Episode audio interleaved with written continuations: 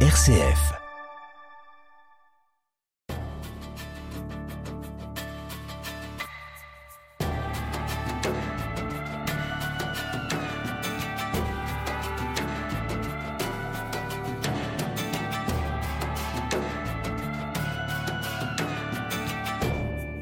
Depuis le 8 septembre et jusqu'au 28 octobre 2023, le monde de l'Ovalie vibre au rythme de la Coupe du monde de rugby. Des matchs qui font se rencontrer les plus grandes équipes européennes, africaines et bien sûr du Pacifique avec l'Australie et la Nouvelle-Zélande.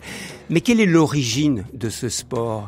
Quelles en sont les valeurs, les codes? Quelle différence avec l'autre grand sport collectif mondial qui est le foot? Eh bien pour nous en parler aujourd'hui, j'ai presque envie de dire pour nous initier à ce sport, j'ai le plaisir de recevoir un grand nom du rugby français, Daniel Herrero. Daniel Herrero, bonjour. Amis du jour, bonjour, je vous salue très affectueusement. Ancien rugbyman et entraîneur notamment de l'équipe de Toulon, journaliste sportif et auteur de plusieurs ouvrages sur le rugby, dont le dictionnaire amoureux du rugby et de l'Ovalie chez Plomb il y a quelques années, un, dictionnaire amoureux que vous venez de compléter à l'occasion de cette Coupe du Monde en publiant le dictionnaire amoureux du rugby des temps modernes. Alors nous verrons dans un instant ce qui a changé depuis la fin du XXe siècle et aujourd'hui. Mais si vous le voulez bien, Daniel Herrero, remontons dans le temps. J'aimerais, pour commencer, que vous nous racontiez la naissance de ce sport chez nos voisins britanniques, si je ne m'abuse. Oui, et j'en prendrai pas ombrage dans l'analyse, euh, faire remonter l'origine de cette pratique dite sportive, et, ce mot de sport va devenir important dans la compréhension de l'histoire de ce jeu.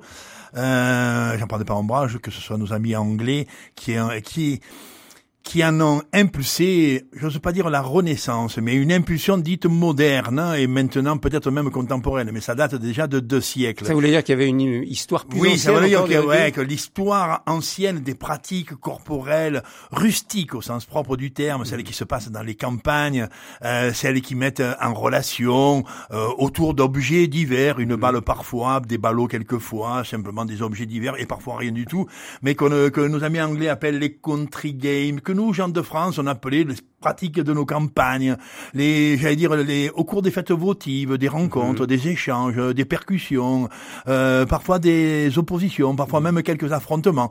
Dans l'histoire française, en fait, tout au moins dans l'histoire de l'Europe dite occidentale, il y avait cette une vieille pratique comme ça, mais qui remontait sans aucun doute quasiment au quatrième, au cinquième, au sixième siècle, qui avait perduré, qu'on en appelait la soule, mhm. euh, forme d'affrontement de village à village, des anciens contre les jeunes, des, des mariés contre les célibataires où, où il y avait des, des formes de, de, de pratiques, euh, je dirais presque cathartiques, où on pouvait se mesurer, s'affronter, se rentrer dedans, se percuter un peu, peut-être même un peu, se torgnoler, mais à l'ancienne, mmh. toujours avec quelques composantes poétiques.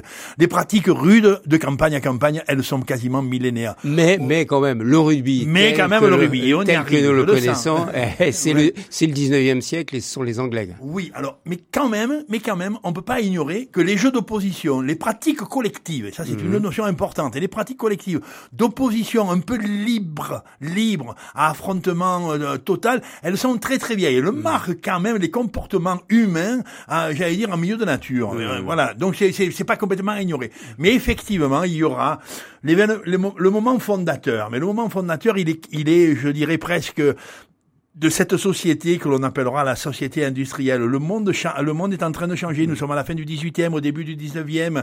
Euh, les villes et les usines occupent une partie importante des populations.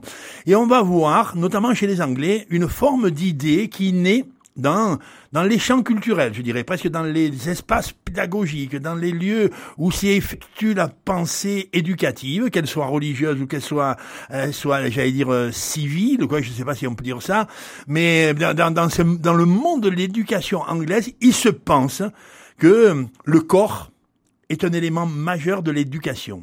On ne peut pas éduquer un enfant, un jeune adolescent, dans le développement de lui-même, euh, sans passer par, sans aucun doute, son champ cognitif, là, où il va acquérir de la connaissance, mais probablement aussi euh, son allure physique, le, la dépense, et même peut-être la dépense physique collective. Oh, et là, il commence à surgir une idée, est-ce qu'il serait pensable d'envisager un processus d'éducatif éducatif qui intégrerait le champ social. Est-ce que l'on peut éduquer la socialisation d'un individu de fait? C'est intéressant parce que alors donc c'est né dans les collèges britanniques, comme on dit, hein, pour des gentlemen et pour des enfants de gentlemen qui faisaient des études. à cette époque, c'était plutôt l'élite qui faisait des études oui, au alors, 19e. Oui, alors effectivement, nous sommes là à la fin du 18e, début du 19e, et, et le, le, le, le circuit scolaire ou le circuit universitaire, il est presque exclusivement réservé à cette euh, tranche que l'on appelle l'aristocratie. Nous sommes mhm. dans, un, dans une royauté hein, mhm. euh, en, euh, grande, de, Grande-Bretagne, je crois, on dira anglaise même, mhm. et, et, nous sommes là dans, dans la up middle class, c'est-à-dire le, le, le, le, circuit classique universitaire, Oxford, Cambridge, et, et va-t-en voir que dans, dans le, le plus grand collège historique anglais de la ville de Rugby, le, jeu portera le nom de la ville où il est né. Un grand collège, 12 à 14 000 élèves, un peu élitiste, on dira. Alors, gentleman, pourquoi pas gentilhomme? Mais gentilhomme a une connotation un peu aristo, et c'est pas une offense. Alors justement, ça m'intéresse ça, hmm. Daniel Herrero. Aujourd'hui, on le voit, surtout en France, comme un sport populaire.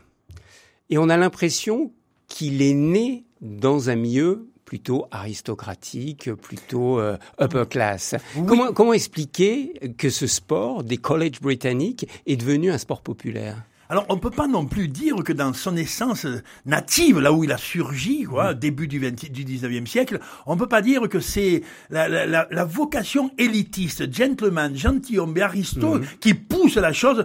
Les Anglais, les, les, les, aristocrates anglais, ceux qui dirigent le pays au niveau de la royauté, ont des pratiques physiques qui leur sont propres, qu'ils euh, qui, qui utilisent, qui mélangent relativement peu. L'équitation, les mm-hmm. escrimes, euh, tu vois, il y a, y a mm-hmm. les, les, pratiques, le polo par exemple, qui restent des pratiques très euh, cerclées, alors que émergent en milieu culturel et éducatif, là où la pensée, la pensée euh, s'active fort. Mm. Est-ce qu'on peut éduquer? Et c'est donc dans ces collèges-là ou ces universités-là, dites up middle class, malgré tout. Je n'ose pas dire l'élite bourgeoise. Ce serait une petite, une petite confusion qui m'apparaîtrait suspecte. Et là, on s'aperçoit que c'est éduquer qui devient le sens base.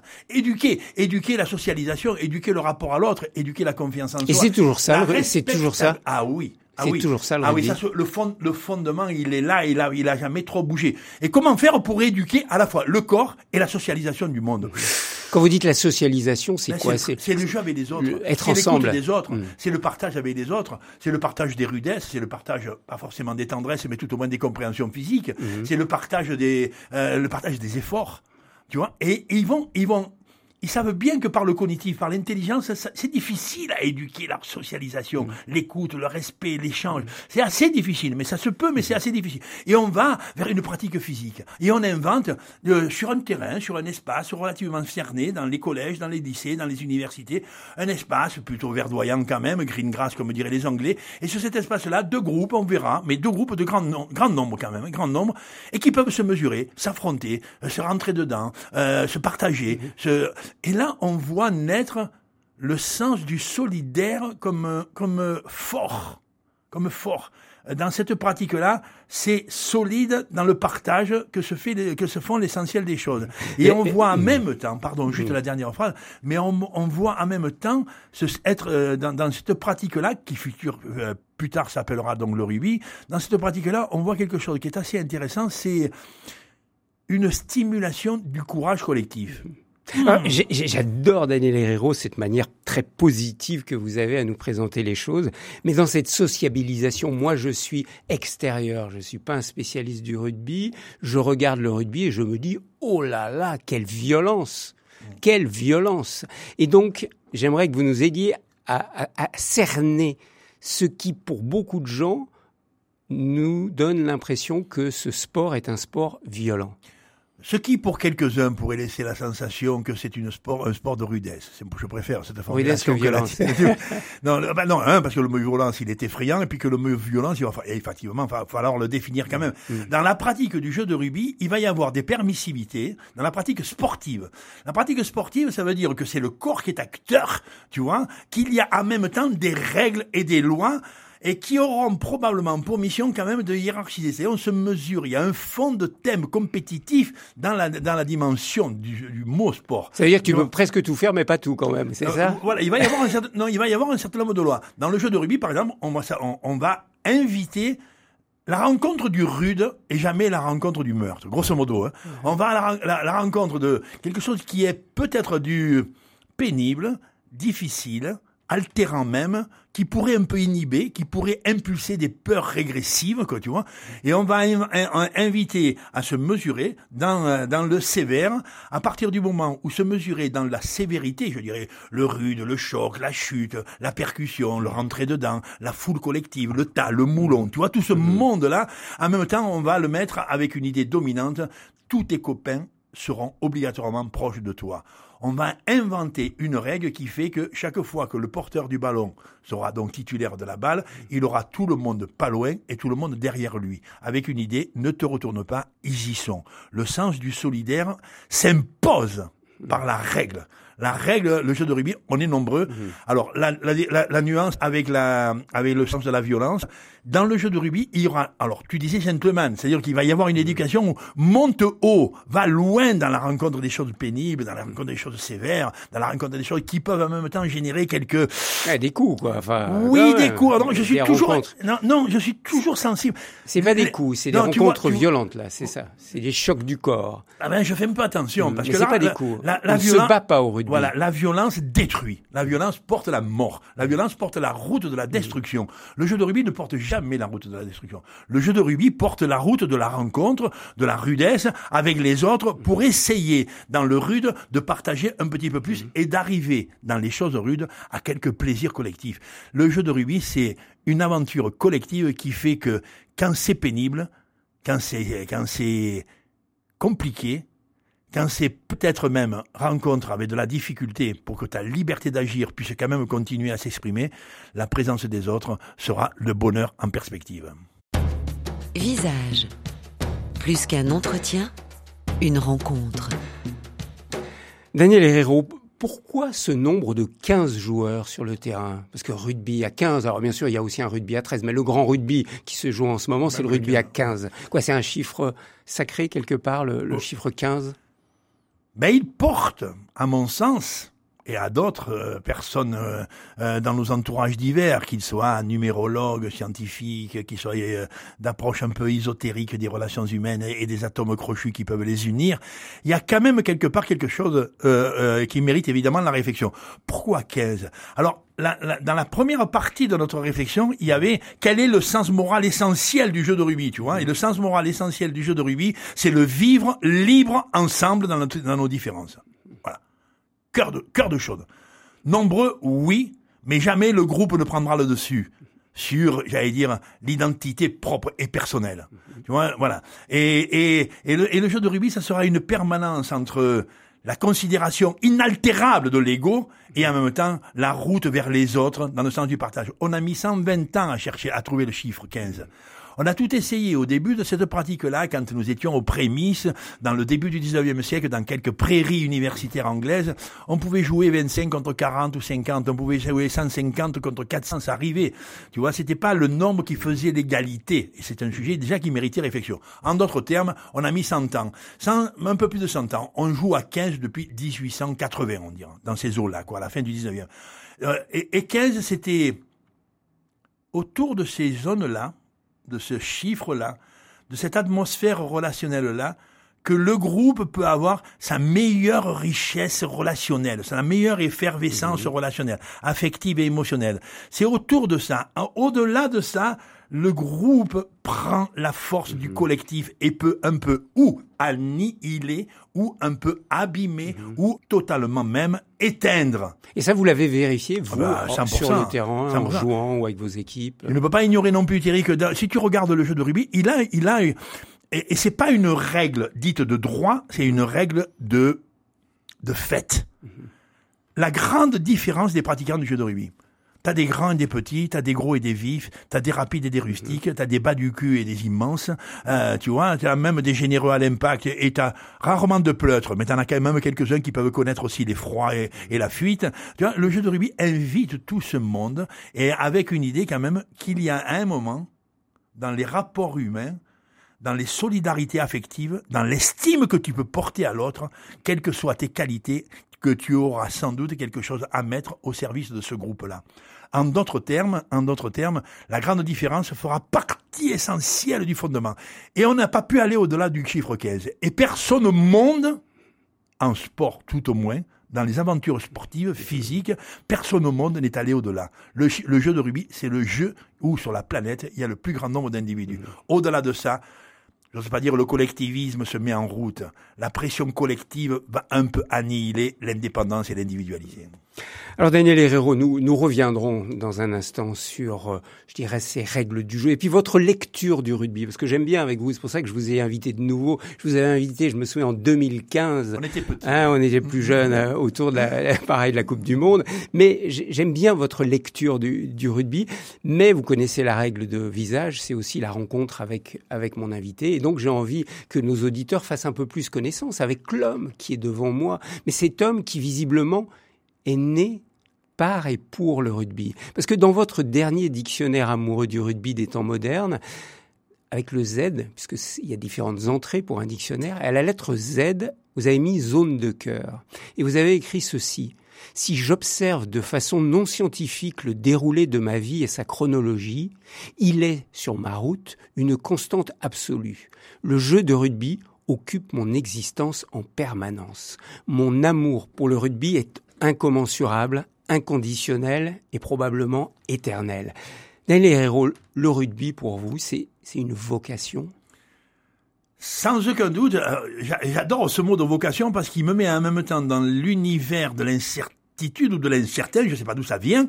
Vocation, comme tu le sais, c'est une voix interne, la vox quoi, la vox, et qui te met en route une voix qui t'appelle. Et tu vois, au lieu où nous sommes ici, tu pourrais presque t'interroger. Euh, tu vois, quelle est la voix, un moment qui euh, qui va stimuler, tu ne sais pas bien quoi, les désirs de base de ton mouvement, de, la route, de ta curiosité du monde.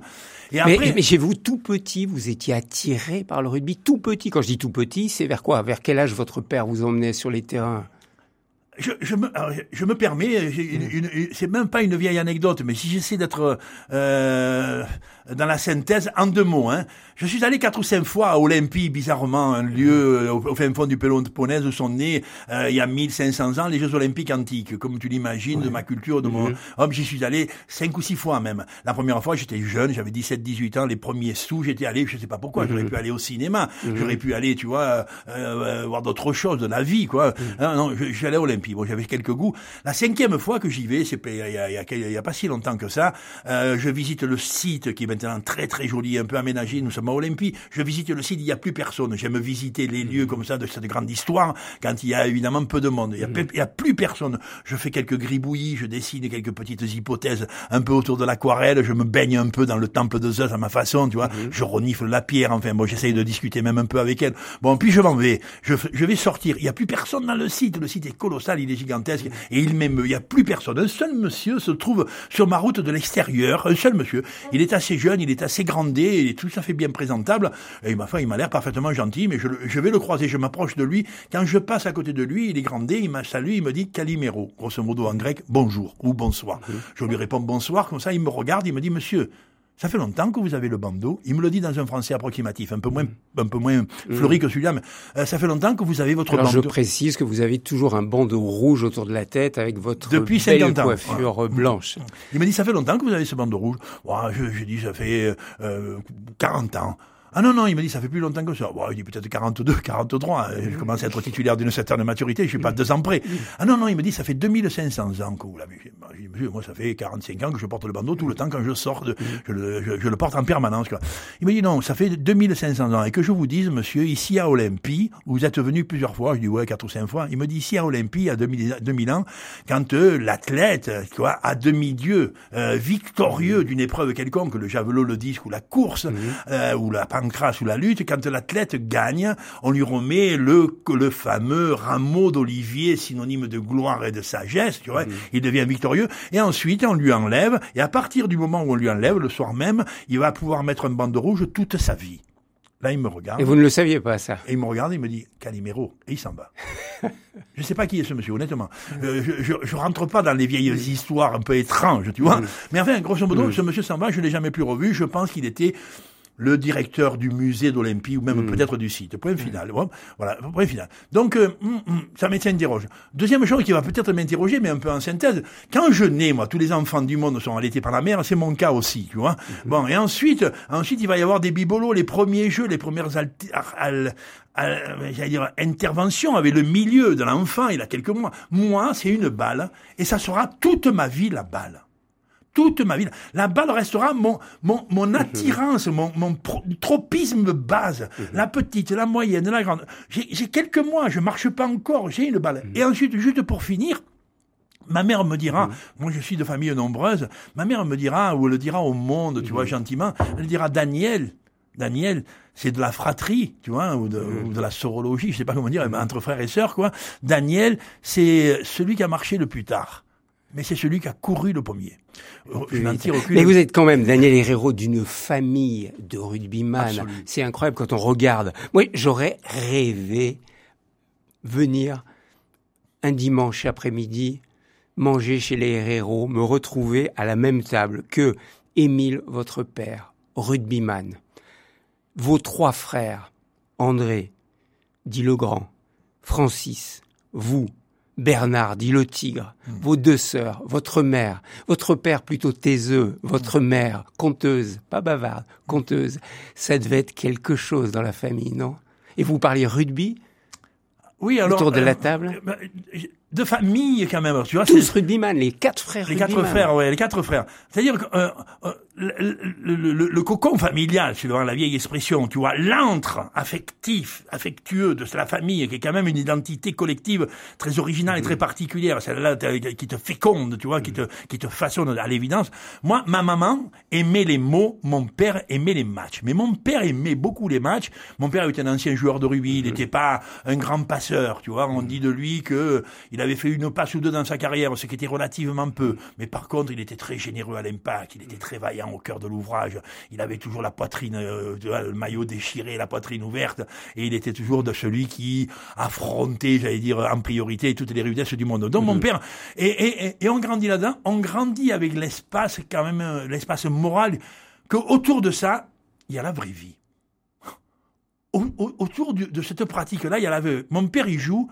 Il y a quelques bonheurs là. Il n'y a pas quelque, il y a pas de gain, mais il y a de gains de joie. La famille rit et sourit autour du jeu de rugby. C'est beau, là, vous dites, il n'y a pas de gain, il y a des gains de joie. Hmm. On en reparlera. Aujourd'hui, le rugby s'est rentré dans le monde de, de l'argent aussi, de hein, l'économie, de ouais, l'économie. ouais, ouais, à votre hein. époque, que ce soit celle de votre père ou même vous, c'était Très, alors, à, La à- recherche de mon père, joie, mais pas du tout. Pas du- On ouais. avait trouvé un boulot à mon père au chantier de la Seine, de- euh, dans la région toulonnaise, mais pas, mais pas du tout, Mm. pas le moindre copec. Mais et en même temps, ça ne se concevait pas. On pouvait pas avoir cette pratique pour gagner des sous. Tu vois, on était là pour passer une belle jeunesse. et même dans les années 70 que Absolu, vous avez connu. même jusqu'aux années 2000 même on Ouais, pourra dire. ouais. L'économie est basse, Euh, tu vois, dans les 30 dernières années avant la professionnalisation du jeu qui va avoir lieu grosso modo en l'an 2000, Mm. tu vois, avec la naissance de la Coupe du Monde dont, ah, dont on est déjà en plein cœur, Mm. euh, tu vois. Euh, mais mais le, non, le jeu de rugby, euh, rugbyman pour passer une belle jeunesse, rugbyman pour vivre les choses qui t'amèneraient à être un homme gentil ou un gentilhomme, rugbyman pour essayer de te- de- de t'épanouir dans le monde avec tes congénères et tes frères,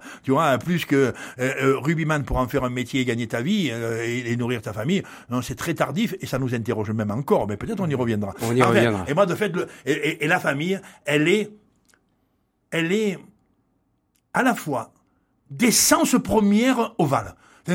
On aime le groupe, on aime les amis, on aime ceux avec qui on joue, et, et dans ce monde-là, c'est là où on a nos, nos- nos- joies les plus essentielles. Tu vois, je vais voir jouer mon père le dimanche quand je suis petit, j'ai que 3 ans. J'entends pour la première fois, Herrero, il est pas mal, il est vaillant. Euh, tu vois, puis plus tard, j'irai voir jouer mon frère aîné qui a, 10, qui a 10 années de plus que moi. Et puis ensuite, mon petit frère viendra me voir jouer, moi, quand j'aurai 10 ou 12 ans. Et, et cet espace-là, c'est celui qui nous procure le plus de, de vibrations authentiques. Tu vois, Ouah, on est heureux de vivre dans cet espace-là. À côté, c'est moyen.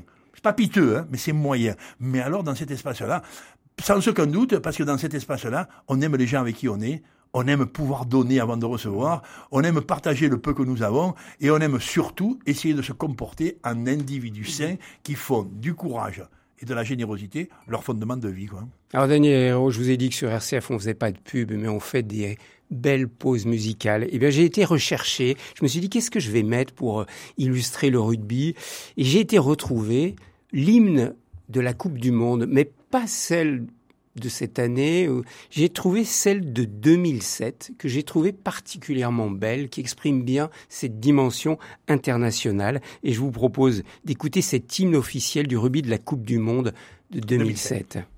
C'est un rêve si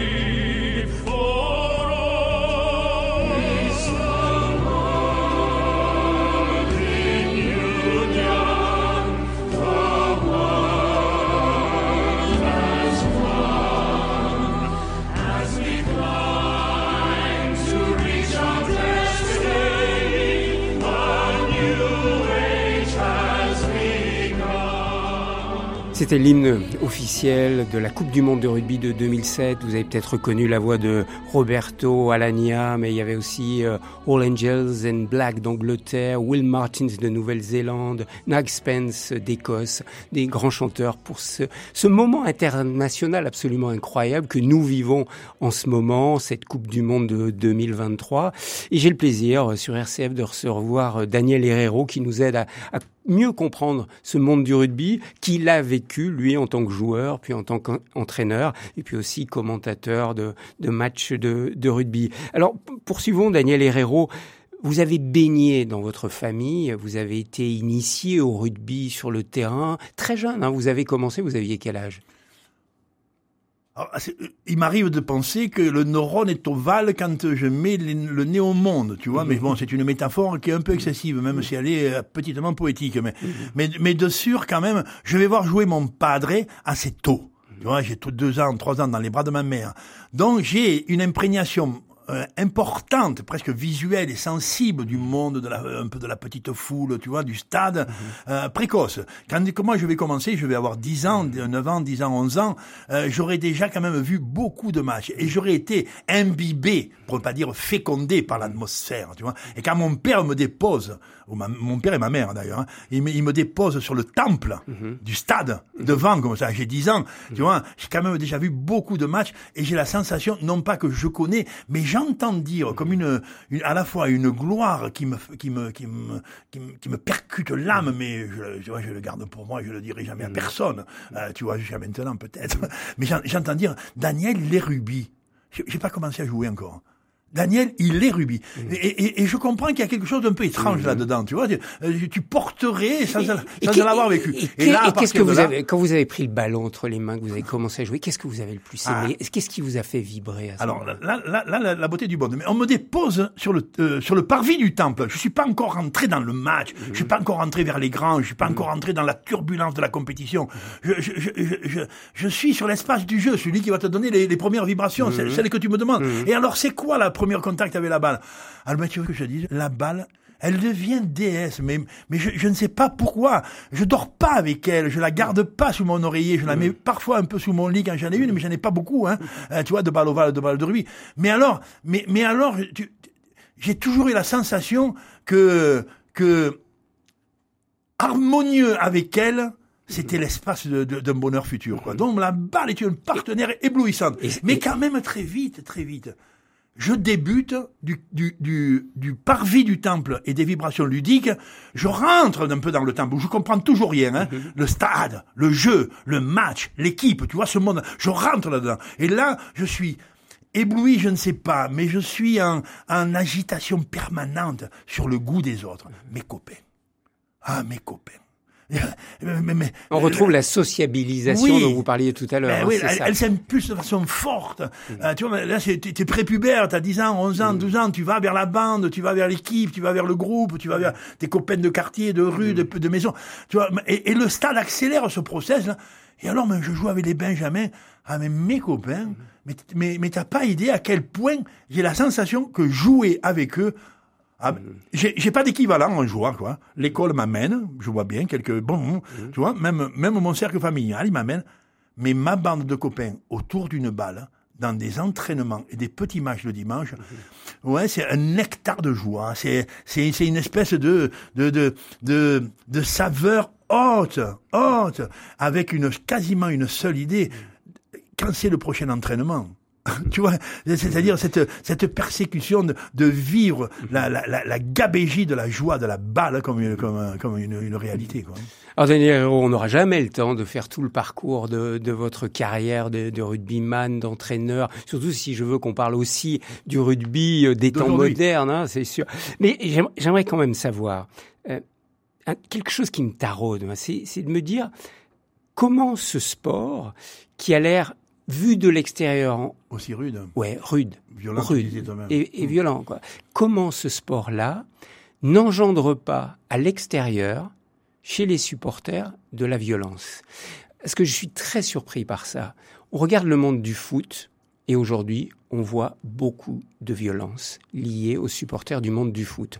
On voit le monde du rugby, des gars sur le terrain qui se rendent dedans. Euh, vu de l'extérieur, ça nous semble on va dire autrement costaud et dur, très dur, hein, pour pas dire violent. et les supporters jusqu'à aujourd'hui. Oui, demain aussi. Il n'y a pas de violence. Alors expliquez-moi ça, expliquez-nous ça. Ah, alors bon, l'affaire n'est pas si simple quand même. On pourra dire le jeu, il naît dans un lieu de haute culture intellectuelle, on dira. Grosso modo, mhm. ce sont des gens éduqués qui vont jouer au rugby. Je, je, je, ne, je ne, fais pas de comparaison culturelle, mhm. mais grosso modo, il naît plutôt mhm. dans le milieu universitaire.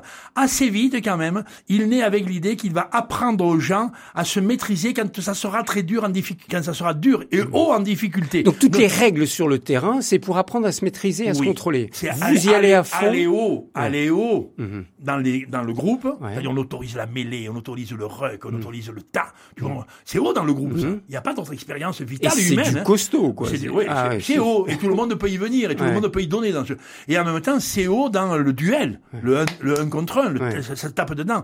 Et avec l'idée que la maîtrise est la loi du grandir. Tu vois Et donc nous, ouais, mais et, en même temps c'est fondamental.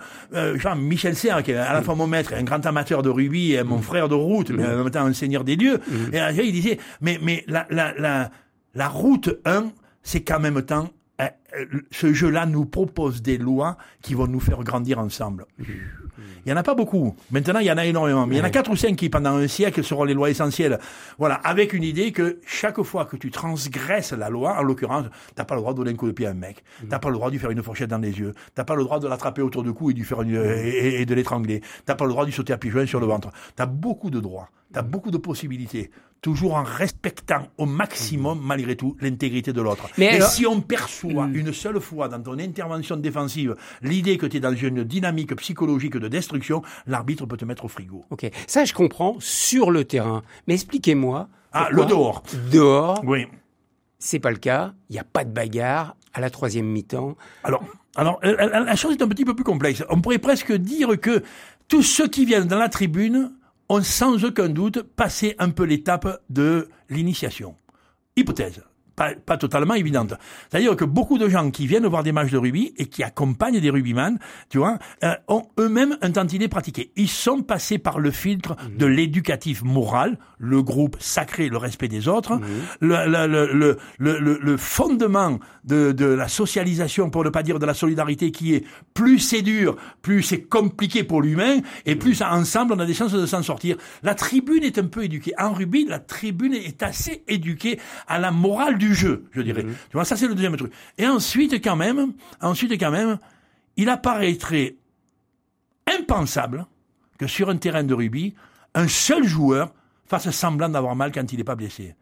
Il apparaîtrait impensable. Là, vous faites allusion à ce qu'on voit sur les terrains de foot. Hein. Voilà, mais ce sont mes frères aussi, les, rugby, les footballeurs. hein. Ce sont quand même mes frères, mais, mais nous avons quelques douleurs. Je vais me y revenir. Ça paraîtrait impensable que celui qui nous fait l'honneur de diriger nos ébats, tu vois, celui qui vient quand même sur un hectare de, de jeu courir pour que euh, quelques galabrus de différents horizons, tu vois, se mesurent en chantant l'effort physique, la, la, la rudesse du monde, encore une fois, tu vois, l'engagement corporel, euh, qu'on appelle ou le référent, ou le référé chez les Anglais, euh, ou même les Anglais ont un autre nom que je trouve assez joli, mais qui m'a échappé un peu maintenant, et qui veut dire grosso modo aussi celui qui prend de la hauteur, mais qui dirige quand même, grosso modo l'arbitre, que, que on soit irrespectueux de l'arbitre sur un terrain de rugby, ça nous semblerait la vulgarité maximale. Et le public le remarquerait tout de suite. Tu regarderas, alors, alors là, c'est le grand sujet, parce que c'est sous-jacent à ta question, il y a l'idée quand même que la tribune du rugby semble éduquée. Presque titulaire de ce qu'on pourrait appeler une intelligence collective. C'est difficile l'intelligence dans la foule. Hein. Et que nos amis footballeurs, de par leur comportement, le jeu est sublime, le jeu de football. Le jeu lui-même, la pratique, et sans aucun doute le cœur des hommes qui le pratiquent est, est, est plus que respectueux. C'est un jeu collectif, c'est un jeu de partage, c'est un jeu de course vive, c'est un, un, jeu d'intelligence motrice. Le football, c'est un jeu remarquable. Mais il y, a, il y a quelques ersatz de comportements qui se sont immiscés là-dedans. L'irrespect, le simulacre, le trafic, un peu la triche, ou qui pervertissent. Moi, je pense encore une fois, et j'invite toujours, tu vois, mes frères rugbyman, que le terrain est l'emblématique numéro un de l'intelligence de la tribune. Quand le terrain euh, chante de joie et de rudesse, la tribune chante de joie et de bonheur. Visage, Thierry Lyonnais.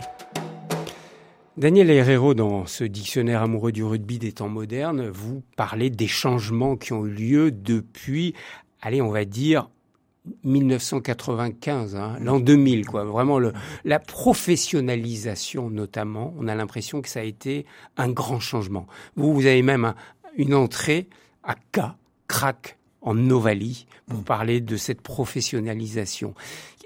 Qu'est-ce que ça a changé de professionnaliser le rugby? Et est-ce qu'on pouvait faire autrement, d'ailleurs? Il y, a deux, il y a deux questions. il y a deux questions. Mais la, la, première idée, c'est que quand même pendant 150 ans, depuis 1820 ou 1800, euh, 1830, jusqu'à jusqu l'an 2000, on dira grosso modo, le jeu de rugby, moralement, tu vois, et même dans sa structure de règlement, les, les, lois, quoi, a pratiquement pas bougé. Il y a des, il y a plein de petites lois qui se sont accumulées, mais il n'a pas bougé dans le sens, dans le sens moral. L'opposition, le respect des autres, le grand groupe, tu vois, et une liberté, une liberté corporelle très élevée. Grosso modo, mmh, mmh. avec une idée, tout ça n'a qu'une mission, cette possibilité-là n'a qu'une mission, faire grandir les hommes et les rendre plus heureux dans le système, dans, mmh. dans, dans l'âge de l'éducation, l'âge du grandir humain. Voilà. Donc, on n'a jamais touché le fond depuis 150 ans. On l'a touché qu'une fois. Ça se passe en an 95, grosso modo 1995, on dira 2000, où on se dit, avec le jeu de rugby, avec cette pratique-là, suivant quelques talents, on peut aussi en vivre. On peut aussi nourrir sa famille. On peut aussi euh, avoir euh, la dimension de l'athlète parce qu'il a un talent et il, pour, il pourrait mmh. être rémunéré en conséquence de ça. Nous sommes dans une fin sociale, une fin de 20e siècle. Où non, on... et puis il y avait aussi, j'imagine, la disponibilité nécessaire pour s'entraîner et d'être de plus en plus d'un haut niveau. Bien vu, bien vu, Thierry. Nous, nous, rugbyman que je suis, moi, dans les années 70-80, entraîneur que je suis dans les années 80 jusqu'à 2000, mmh. dans ces années-là, euh, les joueurs que j'entraîne, fussent les meilleurs, ceux qui vont gagner le titre du fameux bouclier de Brennus, s'entraînent 4 3, 4, 5 fois maximum par semaine. Et ça paraît incroyable pour les rugbyman, parce que tous les rugbyman ont un travail, à, côté. à côté. Tous, euh, tous sont insérés dans la vie sociale. Ils ont le lieu où on travaille, et tu vois le sens du mot travail. Mhm. Euh, tu donnes corps et énergie pour essayer d'avoir quelques gains, et ensuite mhm. nourrir d'abord ta propre personne, et sans aucun doute les gens avec qui tu vis. Et, et, et l'autre, les autres, là, qu'on appellera les amateurs. Mhm. Nous, les rugbyman, on n'était que des amateurs, des gens qui essentiellement aimions. Nous, on aimait le jeu, on aimait les collègues, et on aimait passer une belle jeunesse, et jamais de confusion. À partir de l'an 2000, on se dit, le jeu est devenu populaire, la médiatisation est devenue conséquente, le spectacle intéresse le monde. L'aventure du sport rugby, on voit bien qu'elle a des vertus morales et éducatives, mais en même temps, elle peut être un très joli sport spectacle. Et on voit des, on voit les clubs qui grandissent, on voit les villes qui émergent avec des, des, bons niveaux de pratiquants. On voit le niveau international. La, le, le, championnat dit d'Europe, qu'on appelle le tournoi des six nations, tu le sais, devient d'une audience conséquente. Mhm. On analyse le jeu et on essaye de l'améliorer de, de, plus en plus. Mhm. Et on se dit, si on fait beaucoup de choses à côté de la seule pratique pour s'améliorer, c'est difficile. Mhm. Et on s'aperçoit que grosso modo, à la fois les médias, à la fois le champ social, à la fois le tissu éducatif, tu vois, à la fois le tissu associatif est proche pour que l'élite aille vers le mhm. encore un peu plus beau, le encore un peu meilleur, le encore un peu plus grand et le encore un peu plus évolué intellectuellement. Mais Daniel Herrero, quand on était bénévole, enfin, je, non rémunéré, hein, voilà, bénévole. Hein, hmm. On était attaché à son club. Hmm. Quand on est payé, est-ce qu'on ne devient pas un mercenaire? Alors, ça c'est la question majeure aujourd'hui. Donc je te disais quand même que pendant 150 ans, on ne touche pas le sens de fond. Hmm. Et avec le crack, le crack ovale, de 95-2000, le passage au professionnalisme, mhm. on touche le fond. Mhm. On fait d'un jeu, donc des choses que l'on aime, des mhm. choses ludiques, récréatives et, et, sans intérêt majeur pour le destin du monde, autre que le bonheur des hommes, on, en fait un travail. Ouh là là. Voire un business. Et en conséquence, toutes les à la fois les beautés et les mm. dérives du monde du travail. La charge, la mm-hmm. pugnacité, l'humilité, la lourdeur, l'amélioration, le pointu, le, tu vois. Mm. Et en même temps, on en fait un business. Ok. Et vous voyez ça comment, vous? Alors, quand on le voit, on se dit, oh là là, oh là là, ça nous inquiète. Mais on voit bien qu'on progresse aussi. Hein. Mm-hmm. Ceux qui s'entraînaient fois, quatre fois par semaine, aujourd'hui, s'entraînent quatre fois par jour. Ils ont doublé de volume, ils courent dix fois plus sur un terrain. Euh, tu vois, ils ont, euh, ils ont une qualité athlétique bien meilleure. Ils ont souvent des aptitudes motrices, gestuelles, techniques, stratégiques bien plus évolué. Donc il y a une, il y a un embellissement du jeu mhm. de par de par la haute charge de pratique, tu vois. Mhm. Et là, et en même temps, il y a avec euh, avec l'idée que la passion devient un peu exclusive. Maintenant, pour être grand, il faut faire que ça, hein. mhm. tu vois. Et ça, tu, on sent que euh, ça ça trifouille, trifouille un peu pardon le cœur des hommes. Et tu me dis, mais mais maintenant, ce sont pas des mercenaires? Oui, alors il faut faire attention aux mercenaires parce qu'il n'est pas pourri de naissance, il n'est pas mhm. pourri de nature, il n'est pas verminé. Je sais pas, tu vois, il n'a pas la vermine au cœur ce mot-là. Mhm. Ce mot-là, c'est tu vas défendre les couleurs de celui qui te paye. Ah. Mhm on voit que quand tu, c'est ton travail, donc tu fonctionnes par contrats sociaux et tu fonctionnes par celui qui te paye et, mhm. qui par contrat va t'occuper pendant euh, deux ans. Et toi qui es originaire de Toulon, tu vas jouer à La Rochelle, à mhm. Auckland ou à Cape Town ou à Buenos Aires Alors, ou, ou, en Angleterre. Et là tu dis mais, mais on va pouvoir toujours défendre le, le, le, territoire dans lequel on a grandi, l'amour de nos anciens, la chaleur du maillot qu'on a porté depuis qu'on est petit, sans aucun doute que non. Et nous nous posons une interrogation majeure, mais elle est très humaine, pour pas dire très humaniste, tout au moins à mon sens. Et moi j'en désespère pas, c'est qu'il y a dans le cœur des hommes, y compris les mercenaires, il y a un potentiel aimant. Un potentiel aimant. Pas radicalement de la culture et de la morale du lieu qu'il défend, mais sans aucun doute un potentiel aimant. Avec ceux avec qui il défend le maillot qu'il porte, avec ceux avec qui il défend le maillot qu'il porte. D'ailleurs, la gloire aujourd'hui du mercenaire, c'est défendre le plus qu'il le peut l'identité collective des gens avec qui il participe. Le, mercenaire n'est pas forcément un, égoïste forcené, mm. un régressif euh, euh, cupide. Daniel Herrero, dans, dans votre dictionnaire amoureux, vous parlez de joueurs exceptionnels. On peut parler de d'équipes exceptionnelles. Il y en a une qui est exceptionnelle, ce sont les All Blacks. Beaucoup, même de Français, attendent de les voir euh, jouer lors de cette Coupe du Monde. Je vous propose d'écouter un instant le fameux Aka que chante les joueurs néo-zélandais. Vous allez nous dire pourquoi c'est tellement impressionnant quand on les voit sur le terrain.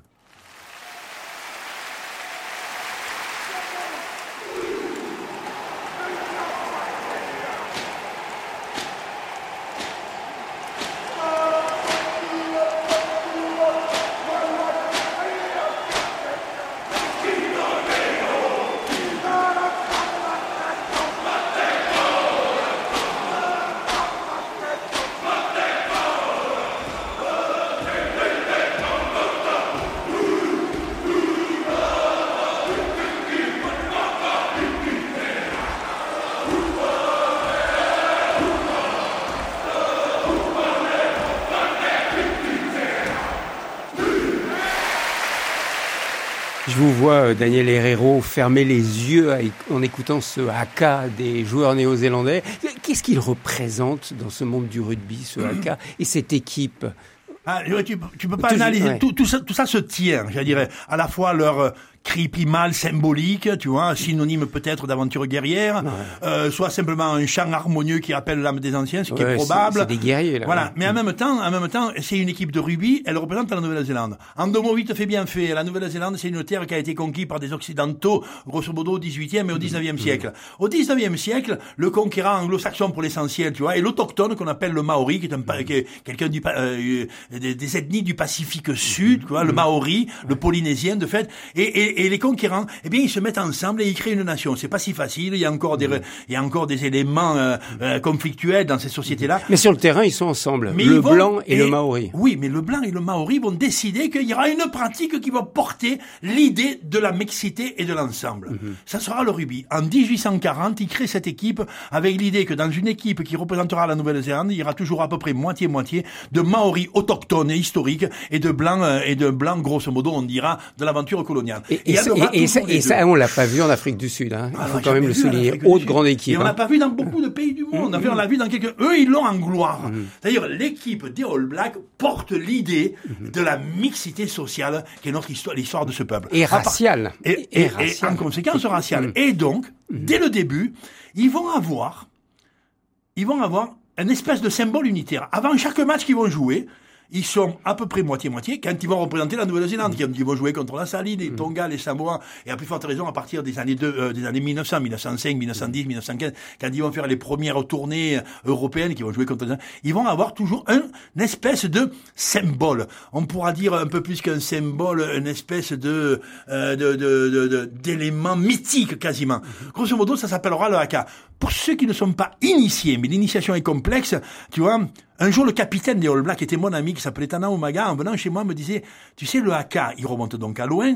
Et en même temps, quand on fait le haka, on a 70 000 personnes dans les tribunes qui vont comprendre si on est sincère ou non les 70 000 personnes dans la tribune vont comprendre, vont comprendre ou non, vont approuver ou vont s'irriter de la profondeur morale que nous aurons, que nous mettrons dans notre haka. Le haka, grosso modo, contrairement à ce qu'on pense, c'est pas un cri primal où l'adversaire te dit on va te couper en tranches et on va te finir avec les pieds. Non, c'est pas c'est pas un cri comme ça. Il est un peu vociférant, il est un peu, il, il, a l'argument corporel un peu douteux. Il te tire la langue, ils ont les yeux exorbités. Parfois, de temps en temps, ils mettent la jambe entre les jambes et ça apparaît un peu suspect. De fait, non, ils appellent les anciens. Ils appellent les anciens. Le cri est primal au sens propre du mhm. terme. Ils appellent, et ils appellent plus les origines que les racines. Ils mhm. appellent sans doute un peu les Maoris et peut-être un peu ceux qui sont venus à la fois les conquérir et en mhm. même temps les euh, s'assimiler à eux. Ils appellent l'âme humaine de fond. C'est quoi un humain quand il vit avec d'autres et qui va défendre à la fois un peu son histoire et sans doute sa culture? Le haka, et, et ceux qui prendraient le haka comme un cri guerrier, c'est pas bon. Nous, enfin, tout rugbyman qui s'est trouvé en face, tu vois, euh, c'est toujours imaginé que l'adversaire, il était un peu pénible. Ça, il s'est, il s'est jamais trompé. Que l'adversaire, pendant une heure et demie, serait incroyablement attaché à sa culture. Ça, il s'est jamais trompé. Mais qu'en aucun cas, l'adversaire sera un assassin ou un guerrier. Daniel Herrero, est-ce que les joueuses féminines de Nouvelle-Zélande font le haka aussi? oui, bien sûr. On les appelle les Black Ferns. Elles sont championnes du monde aussi. Très honnêtement, elles font la carrière. Elles font la carrière. Elles, représentent aussi la Nouvelle-Zélande. Mhm. Elles ont à peu près les mêmes structures morales euh, que les que les masculins, qui ont un peu plus d'ancestralité. Le, rugby se joue en Nouvelle-Zélande depuis quasiment 200 ans. Chez les masculins, chez les femmes, il a grosso modo le, le, de 80 ans, 80 ans, on dira. Et elles, elles ont non seulement le haka, et elles ont en même temps ces traits de culture et presque ces beautés corporelles de, de, de, de, de comment on pourrait dire, tu vois, d'exaltation de la communauté. Et alors justement, franchement, il y a, y, a, y, a, y a, du sublime. Et alors, les filles et un peu les garçons, dont on peut se demander pourquoi c'est toujours les meilleurs, ce petit mhm. pays là-bas au bout du monde. Les filles ont en même temps quelques trucs. Les filles championnes du monde qui ont battu les Anglaises, euh, qui ont combattu aussi la France petitement d'ailleurs dans la dernière Coupe du Monde. Les filles ont un truc une espèce de chose qu'on voit quand même peu dans l'aventure sportive, tout au moins pendant la compétition, elle rit en jouant. elles ont la joie au visage, dans le cœur du jeu, dont on sait chez les masculins comme chez les féminins que souvent il est pas tendre. Vous, vous écrivez dans, dans, votre dictionnaire amoureux du rugby des temps modernes, Daniel Herrero, le rugby féminin, je ne l'ai jamais lu comme différent de celui des garçons on a l'impression quand même, vu de l'extérieur, que le rugby, c'est une affaire d'hommes. Et là, on voit arriver aujourd'hui, très sérieusement, un rugby féminin. Vous, ça vous étonne pas? Et vous, au contraire, vous encouragez ça? Vous aimez ça? Oh, bah l'évidence à l'évidence. Un, parce que c'est le sens du monde. Deux, parce que je suis 68 ans. La turbulence de 68 a amené à penser quand même que euh, les différences sociales masculin-féminin, elles avaient souvent des fondements un peu stupides. En vertu de quoi on aurait interdit à une fille de faire du rugby ou de la boxe ou du volleyball, et en vertu de quoi on aurait interdit à moi de faire de la danse classique. Mais bon, assez vite. Bon, ça s'active ça dans le monde. Euh, la société bouge, et dans la fin des années 80, au 90 même, au début des années 2000, le rugby féminin à l'échelle de la planète il a déjà conquis sa position. Mhm. Dans, le, dans le circuit éducatif français, il y a, il y a un championnat de France, il y a un championnat d'Europe, il y a un tournoi des six nations.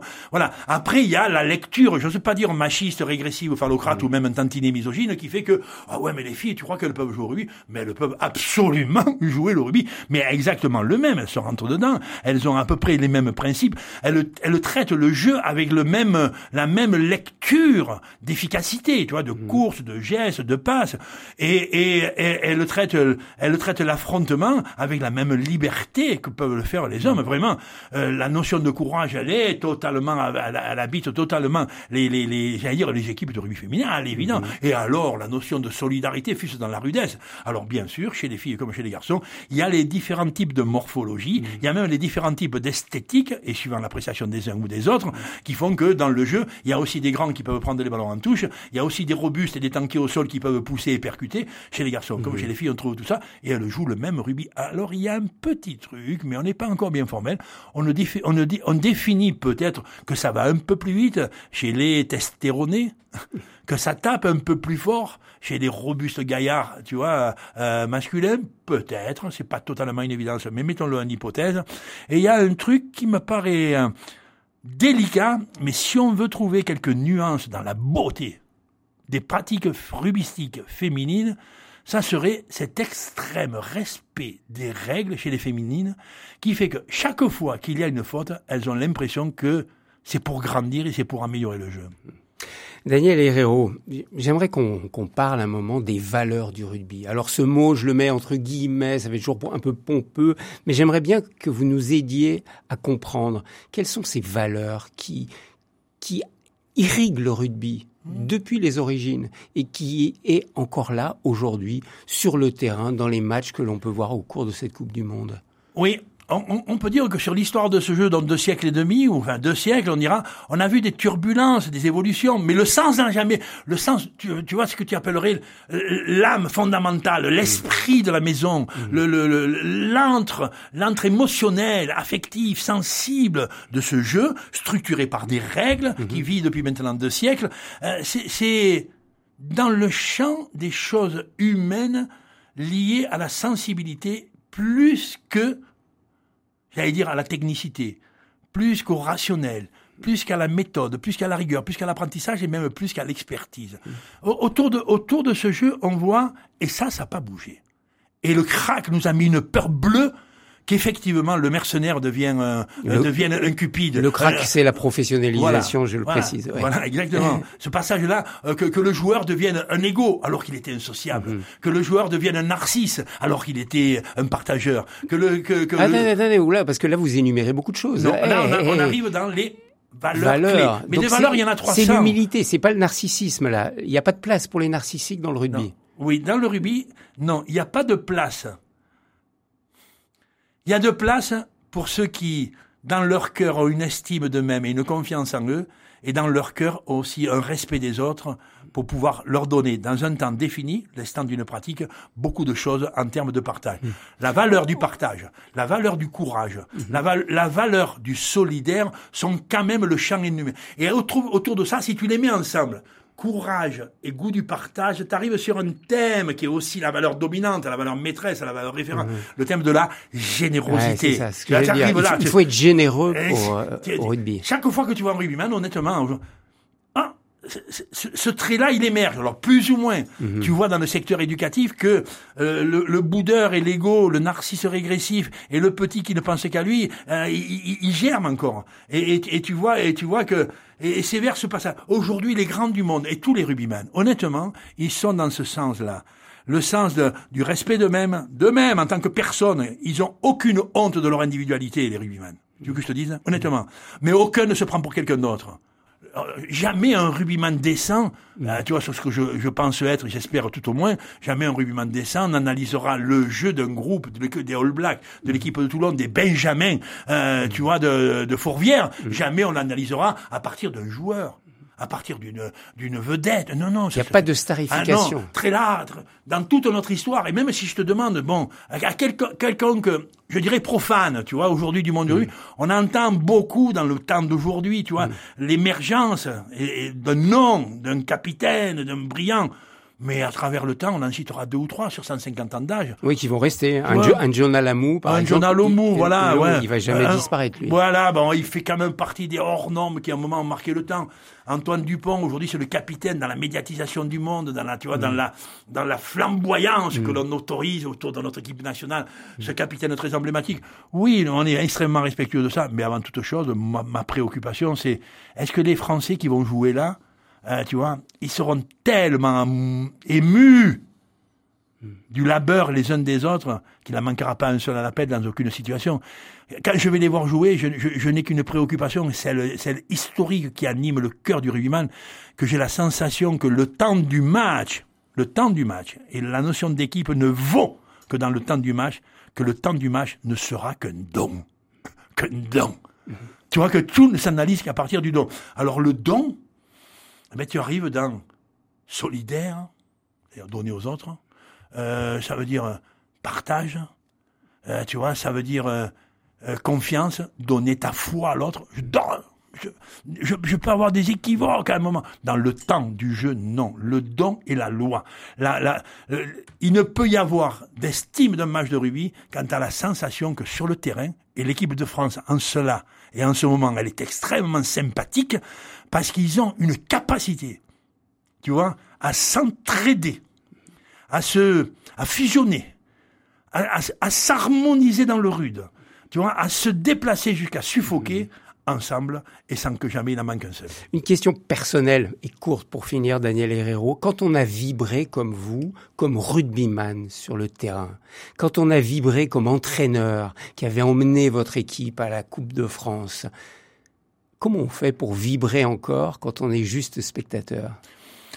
Ah, alors, C'est pas frustrant? non, le, le, le bonheur de l'esprit d'une culture, c'est que quand même elle est large. Moi, j'ai adoré la course avec un ballon, tu vois, sur un petit espace public de ma rue qui n'avait pas encore des bagnoles. Là, j'étais tout petit. Mais j'ai adoré la découverte du jeu quand j'étais Benjamin minime et mon, mon premier déplacement dans la ville de Béziers alors que je jouais avec Toulon, avec mon équipe de- euh, des, des cadets, c'était une joie absolue. Donc la pratique m'a nourri. Mais, mais qu'est-ce que j'ai aimé avec cette simple balle, essayer d'éduquer. Alors c'est difficile parce que c'est presque une prétention de vouloir éduquer. Mais le sens de la transmission, utiliser cette pratique pour créer du bonheur avec des gens. Et sans aucun doute, dans la pratique, elle est sportive, créer du bonheur avec un groupe qui devient performant, qui devient beau à voir et qui devient représentant d'une ville ou d'un pays. Et aujourd'hui que vous ne pouvez plus faire ça, aujourd'hui vous êtes derrière un micro, vous commentez, Non, vous vivrez pareil. Alors, je, je vibre à, à l'hypothèse que dans ce jeu, je n'en suis encore qu'à l'étape initiale de l'initiation. J'ai toujours pas compris pourquoi quand les hommes s'aiment, ils ont plus de chances d'être performants. Merci beaucoup Daniel Herrero. J'ai été ravi de vous accueillir au moment de cette Coupe du Monde de, de rugby que j'invite bien sûr les auditeurs à suivre. Alors pas sur RCF, mais il y a des bonnes télés qui présentent tous ces matchs. Bien Puis je- sûr. et puis je renvoie euh, à vos dictionnaires, à vos deux dictionnaires, hein, votre dictionnaire amoureux du rugby et le dictionnaire amoureux du rugby des temps modernes que vous Nouveau. avez publié chez Plomb et qui est tout, Tout nouveau. nouveau, ouais. Merci beaucoup à vous. Merci à vous, ça a été un, un vrai bonheur.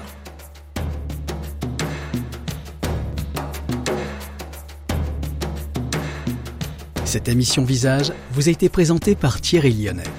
Réalisation technique, Pascal Gauthier.